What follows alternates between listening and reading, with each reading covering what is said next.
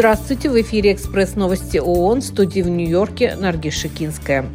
Генеральный секретарь ООН приветствовал соглашение об освобождении части заложников, захваченных во время террористической атаки Хамас на Израиль 7 октября.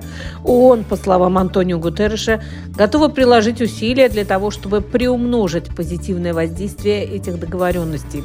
Это важный шаг в правильном направлении, но много еще предстоит сделать, говорится в заявлении, с которым от имени Генсека ООН выступила его пресс-служба.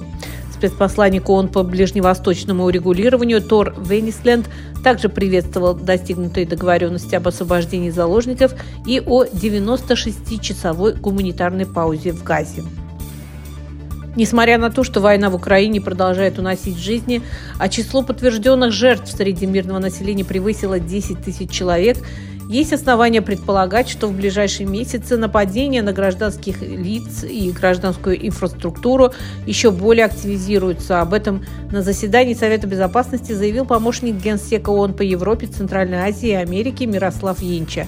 Он предупредил, что на фоне похолодания такие нападения повлекут за собой еще более плачевные последствия для многих жителей Украины.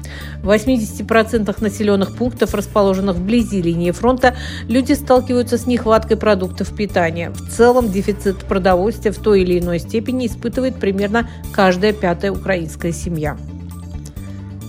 Генеральный секретарь ООН решительно осудил запуск Корейской Народной Демократической Республики очередного военного спутника.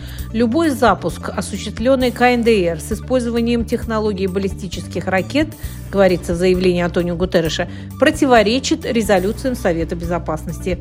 Генеральный секретарь ООН вновь призвал Северную Корею полностью выполнить свои международные обязательства по всем соответствующим резолюциям Совета Безопасности и вернуться к диалогу без предварительных условий для достижения устойчивого мира, а также полной и поддающейся проверке денуклеаризации Корейского полуострова.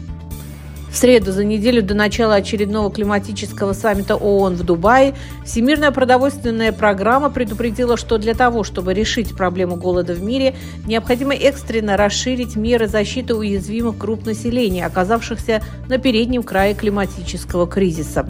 В одном лишь прошлом году экстремальные климатические явления привели к тому, что почти 57 миллионов человек оказались в ситуации острой нехватки продовольствия. Ожидается, что на предстоящей климатической конференции ООН Всемирная продовольственная программа призовет к расширению масштабов климатической защиты людей, чьи жизни и средства к существованию находятся под угрозой из-за глобального потепления, особенно в нестабильных и затронутых конфликтами регионах. Это были экспресс-новости ООН. Всего вам доброго.